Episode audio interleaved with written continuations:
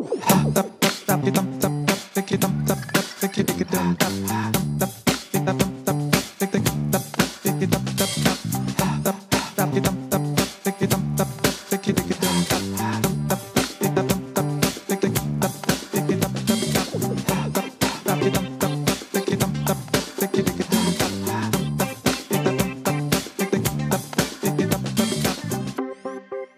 le loisir d'échanger avec tes amis qui sont en position de management intermédiaire, en position de management opérationnel, il n'est pas rare qu'ils te déclarent être fatigués, même s'ils trouvent toujours leur boulot passionnant. Passionnant, mais épuisant.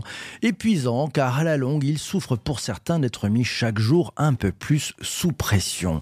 Pas facile, te disent-ils, car entre les injonctions de Dubos qui demandent encore plus de résultats et les demandes et attentes de plus en plus pressantes des équipes, avec les clients qui s'en mêlent, ça devient chaud bouillant d'être middle manager, d'être celui qui se trouve entre l'écorce et l'arbre. Pourquoi les managers opérationnels sont-ils de plus en plus nombreux à être fatigués, épuisés ou raplapla Pour bien comprendre le phénomène et les remèdes à ces difficultés croissantes des middle managers, j'ai invité Julia Kam, Head of Marketing France de HubSpot, dans ce nouvel épisode du podcast MGMT, Management Nouvelle Génération. Bonjour Julia. Salut PPC. Ça fait plaisir de te retrouver ce matin. Euh, le sujet est grave et je voudrais te poser une question. Euh, qu'est-ce qui se passe en ce moment avec les middle managers? Alors, qu'est-ce qui se passe en ce moment? Je pense que c'est euh, une continuité et que ça a commencé avant, par exemple, avant la crise Covid et l'évolution du mode de travail hybride, qui est très bien. Mais on a de plus en plus une déconnexion entre effectivement ce qu'on va appeler le C-level ou la direction et le middle manager qui va avoir un rôle plus opérationnel avec en général aussi de plus grosses équipes, des équipes qui sont aussi euh, un petit peu moins seniors. Donc euh, un middle manager doit vraiment naviguer un besoin opérationnel et de production, de se mettre euh, en mode de, management hybride et de savoir aussi naviguer les nouveaux besoins de ses employés, et de l'autre côté, bah, de gérer les performances, de ces équipes qui sont en général à plus de 7 personnes. Donc ça fait des semaines assez chargées. Autre question, elle est peut-être un peu plus personnelle. Pourquoi ce sujet est-il si important pour toi?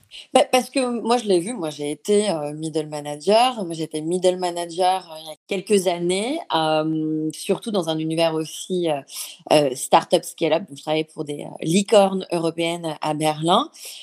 Et on se retrouvait vraiment avec des semaines où la charge mentale était extrême et il y avait un vrai sentiment d'épuisement. Et moi, j'ai fait un burn-out à cette époque-là. Et un burn-out, ça, reste aussi, ça devient une peur, une, anxiété qui, qui reste avec vous tout au long de votre carrière. Je pense que ça aurait pu être évité s'il y avait eu un petit peu plus de transparence entre, encore une fois, le leadership et le middle management. Alors on va creuser un petit peu ça parce que c'est intéressant ce que tu nous amènes. Tu nous dis c'est pas euh, voilà, c'est un truc qui est pas c'est pas fatal quoi. On peut l'éviter. D'après toi, il faudrait concrètement s'y prendre comment? On, sent comment ces signaux faibles qui ne font que s'amplifier? On, s'y prend comment pour éviter le pire? Pour moi, la première chose euh, et la chose la plus importante, c'est vraiment un besoin de formation. Ce que je vois aussi dans mes équipes maintenant, un middle manager, souvent, il va être promu. C'est-à-dire qu'à la base, c'était euh, un contributeur individuel qui euh, bah, a, euh, est monté dans ses équipes et est devenu manager. Mais donc, il n'avait pas forcément les clés pour être manager. je pense que c'est hyper important d'être formé au métier de management des équipes. Hein, c'est pas forcément quelque chose qui va être acté dès le départ. Et parfois, c'est une formation qui va arriver un an après. Donc, d'une part, former pour éviter du burn-out en étant plus à même de prioriser euh, ce qu'il faut faire, euh, de savoir aussi comment répondre à, des besoins. Deuxièmement, je pense qu'il est nécessaire de comprendre, d'acter en transparence, encore une fois au niveau du leadership, de comprendre le middle manager, qu'est-ce qui navigue, quid de l'opérationnel et de la production, et de ce qui est demandé en termes de management de performance. Et là aussi, quand on écoute un petit peu mieux, je pense qu'il y a peut-être la possibilité d'affiner quelques process. Par exemple, on l'a fait à HubSpot cette année sur les performance reviews. Les performance reviews, donc le management de performance, qui était fait deux fois par an à HubSpot via euh, énormément de process. Donc, quand on a une équipe de 7, 10, 12 personnes, ça prend énormément de temps. En général, c'est fait le week-end. encore une fois, si on écoute le middle manager et qu'on arrive à réduire un peu tous ces process, on peut effectivement faire une grosse différence sur la workload. Donc là, on a compris des, quelques bonnes règles, hein, de bonnes pratiques. Euh, j'attaque avec les questions des, participants. Jean-Emmanuel, au tout début, dit euh, pourquoi séparer le, leadership du middle management? Le leadership n'est-il pas au plus près des équipes? Je ne pense pas. Et je ne pense pas non plus qu'il doit être au plus près. Je pense qu'il doit être vraiment près des équipes. Et je pense bien évidemment qu'il y a ce besoin de connaissance, c'est-à-dire de savoir exactement ce qui se passe dans ces équipes. Mais, et là je parle d'un point de vue personnel, quand on est dans euh, ce management qui va être très opérationnel, euh, dans ce management de performance et ou de production, de faire monter ses équipes, eh ben, on a tendance à oublier euh, la vision long terme et qui est primordiale pour amener une stratégie d'entreprise qui va être pérenne, qui va permettre aussi d'acter les bons changements. Donc je pense qu'il y a un besoin nécessaire un peu de distance aussi pour effectivement travailler main dans la main avec le middle manager qui va dire bah au court terme, au moyen terme, j'ai besoin de ça, ça, ça, où on a tel et tel problème, mais de réussir aussi à garder cette vision stratégique qui parfois, quand on a vraiment trop euh, bah, les mains dans le cambouis, on a tendance à l'oublier. Et ça, je parle aussi euh, d'expérience personnelle. Euh, je pense que, que, le plus gros growth feedback que j'ai eu, donc il y a une dizaine d'années, c'était de de prendre un peu de distance pour euh, devenir meilleur euh, d'un point de vue stratégique. Calme conservé, raison gardée. Et, si je mmh. t'entends, ça veut dire qu'il y, a aussi un, rôle important, hein, c'est celui euh, bah, du, manager des managers, c'est celui de, mmh. pouvoir prendre du recul et puis jouer peut-être un, rôle de coach. Ça serait une des clés aussi Oui, 100%.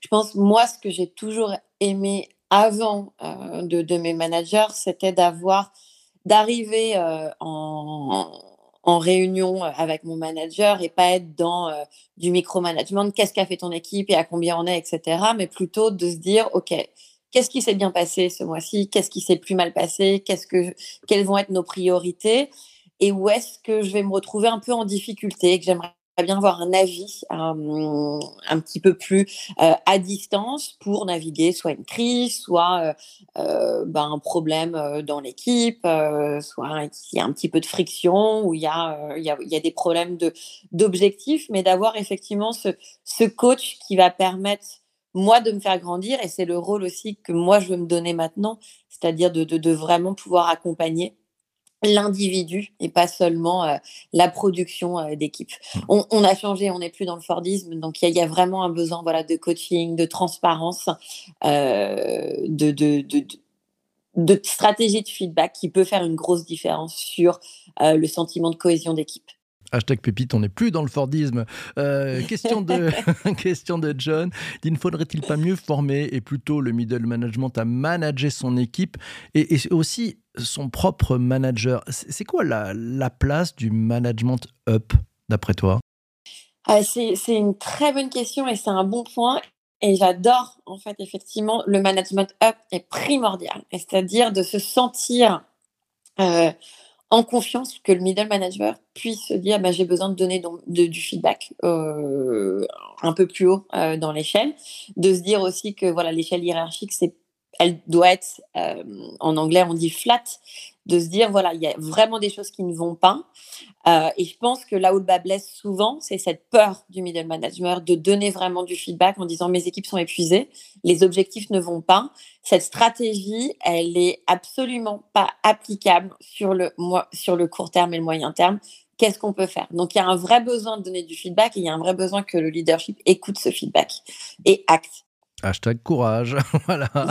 Euh, Hubert, tiens, demande ton avis, euh, Julia, sur le rythme hybride avec une présence bureau obligatoire pour certains les quatre premiers jours ouvrés du mois, ensuite programmation au choix, bureau, maison, coworking, province, étranger. Je voudrais avoir ton avis, mais euh, moi aussi derrière la question, c'est que j'ai envie de te poser quel est l'impact du travail hybride sur la pression des middle managers? C'est une très bonne question. Alors moi, je suis euh, je suis pour le travail hybride. Euh, je, ne pourrais plus retourner à une, à une semaine 100% euh, au travail au bureau. C'est aussi épuisant. Par contre, effectivement, ce travail hybride a un impact différent selon moi sur les middle managers. Pourquoi? Parce que comme je l'ai dit au départ, c'est vrai qu'un middle manager va avoir des équipes un petit peu plus juniors en général.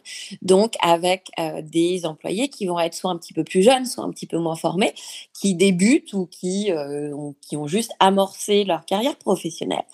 Et du coup, ils ont un petit peu moins de faculté à être d'une autonome à être aussi euh, un petit peu plus stratégique, de comprendre pourquoi on fait les choses, quels sont les besoins effectivement d'entreprise.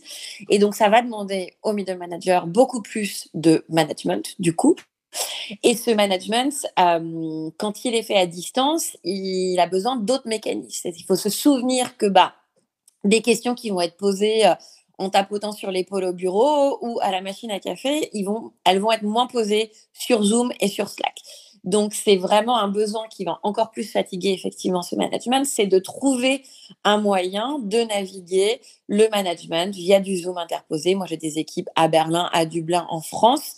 Euh, J'en vois certains au bureau, euh, d'autres, je ne les vois jamais au bureau. Et donc, pour le manager, c'est vraiment de s'assurer qu'il y a une inclusion de toutes les personnes qu'elles soient au bureau ou non. Et ça demande euh, un petit peu plus de communication. Et je pense, pour moi, quelque chose qui marche bien, c'est commencer effectivement les one-on-one ou les réunions d'équipe. En général, sur Zoom, on va se dire, on va droit au but. Qu'est-ce qui s'est passé? Qu'est-ce qu'il faut qu'on fasse? Et eh bien, prendre le temps cinq minutes, mais ton week-end, il s'est passé comment? Et est-ce que tu as parlé à telle et telle personne? Oh, j'ai... Donc, d'essayer de, de, stimuler la créativité et euh, la communication, même s'il y a un écran interposé. Et c'est fatigant.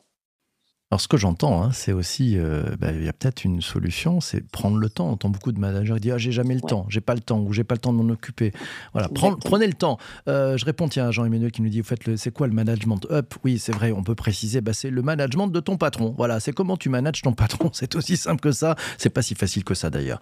Euh, question de Charles pour, pour Julia. Est-ce que tu as observé des leviers du top management pour aider ou soulager le middle management? Quelle bonne pratique alors, la bonne pratique, euh, j'en ai parlé, c'était vraiment de, simplifier euh, les, je l'ai lu en anglais PPC, le, performance review, le management performance, donc les processus. Euh, donc l'entretien d'appréciation, c'est ça?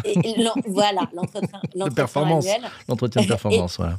Hmm. Et donc de plus en plus dans les, euh, dans, dans, dans, les entreprises un peu plus agiles, etc., en général, c'est un entretien qui se fait tous les six mois, ce qui est très bien mais qui se fait via des processus. En général, tu vas, euh, en tant que manager, préparer. Euh, pour une personne, ça peut te prendre une à deux heures, ce qui est énorme quand tu as des grosses équipes. Donc, comment est-ce qu'on peut simplifier? En donnant des codes aux managers, en se disant, voilà. Par contre, comment tu vas gérer ta réunion avec ton employé? Est-ce qu'il y a des questions plus de, de croissance professionnelle que tu peux amener tous les mois de manière un peu plus informelle? De prendre un petit peu moins de temps, ça fait une grosse différence. Sinon, c'est deux fois par an où c'est un vrai stress pour le middle manager. moi, voilà, il y a, a 5-6 ans, j'avais 18 personnes dans mon équipe et ça devenait un, une angoisse incroyable de faire ces réunions. Donc ça, c'est la première chose. Deuxième, et ça c'est une vraie demande, il faut impérativement que le leadership implique à un moment de la stratégie globale de l'entreprise, en général les stratégies annuelles impliquent les middle managers, et pas juste à la fin, c'est tout ce qu'on va faire. Non, il faut impérativement prendre deux heures avec les middle managers pour déjà commencer à élaborer, voilà ce qu'on veut faire l'année prochaine, qu'est-ce que vous en pensez d'un point de vue opérationnel, que ces middle managers se sentent en fait vraiment écoutés euh, plutôt qu'ils subissent ce qu'on appelle du push management avec une stratégie qui va pas vraiment leur correspondre parce que ça va vraiment euh, amener de la friction.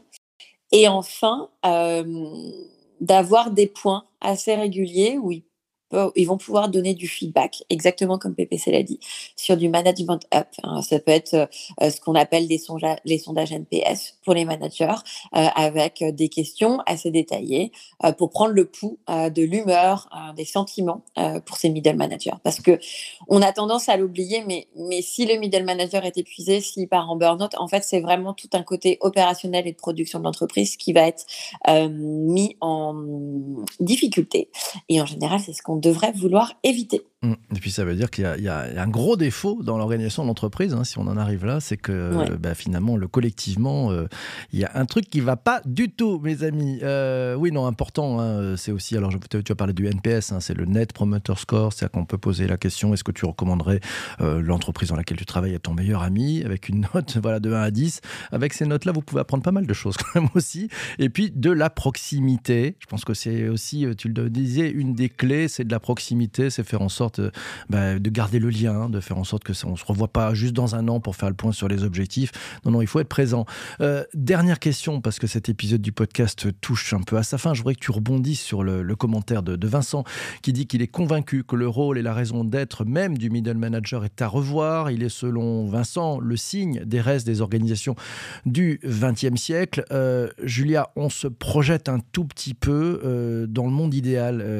comment, comment on change les choses et qu'est-ce qu'il faut faire pour les années qui viennent 100% aligné euh, avec Vincent euh, et on en a parlé. Je pense qu'on va revenir sur le besoin du middle manager. C'est autant un coach. Euh, je pense que ça va plus s'acter sur l'individu plutôt que sur la performance seule.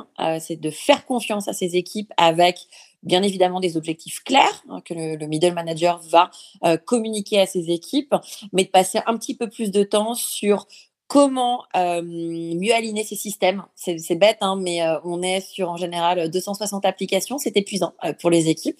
Comment on s'assure que tous les outils mis à disposition des employés dans un monde hybride sont performants, sont vus et revus pour s'assurer qu'ils correspondent aux besoins de ces équipes, qu'il y a des formations pour les managers pour effectivement accompagner euh, l'humain et d'être moins effectivement sur euh, la performance euh, que le reporting et les métriques pour s'assurer que la production est à flot. Donc 100% aligné. Il faut changer la façon de voir le middle manager. Magnifique. Bon, moi, j'ai entendu plein de trucs. Hein. J'ai entendu qu'il fallait de la vision, il fallait de la proximité, il fallait de la formation, il fallait aussi de, la transparence. de la transparence, enlever les frictions aussi, mhm. bah, du lien. Bon, bah, c'est un beau programme, ça, pour 2023. Merci beaucoup, Julia. Merci. Merci. PPC.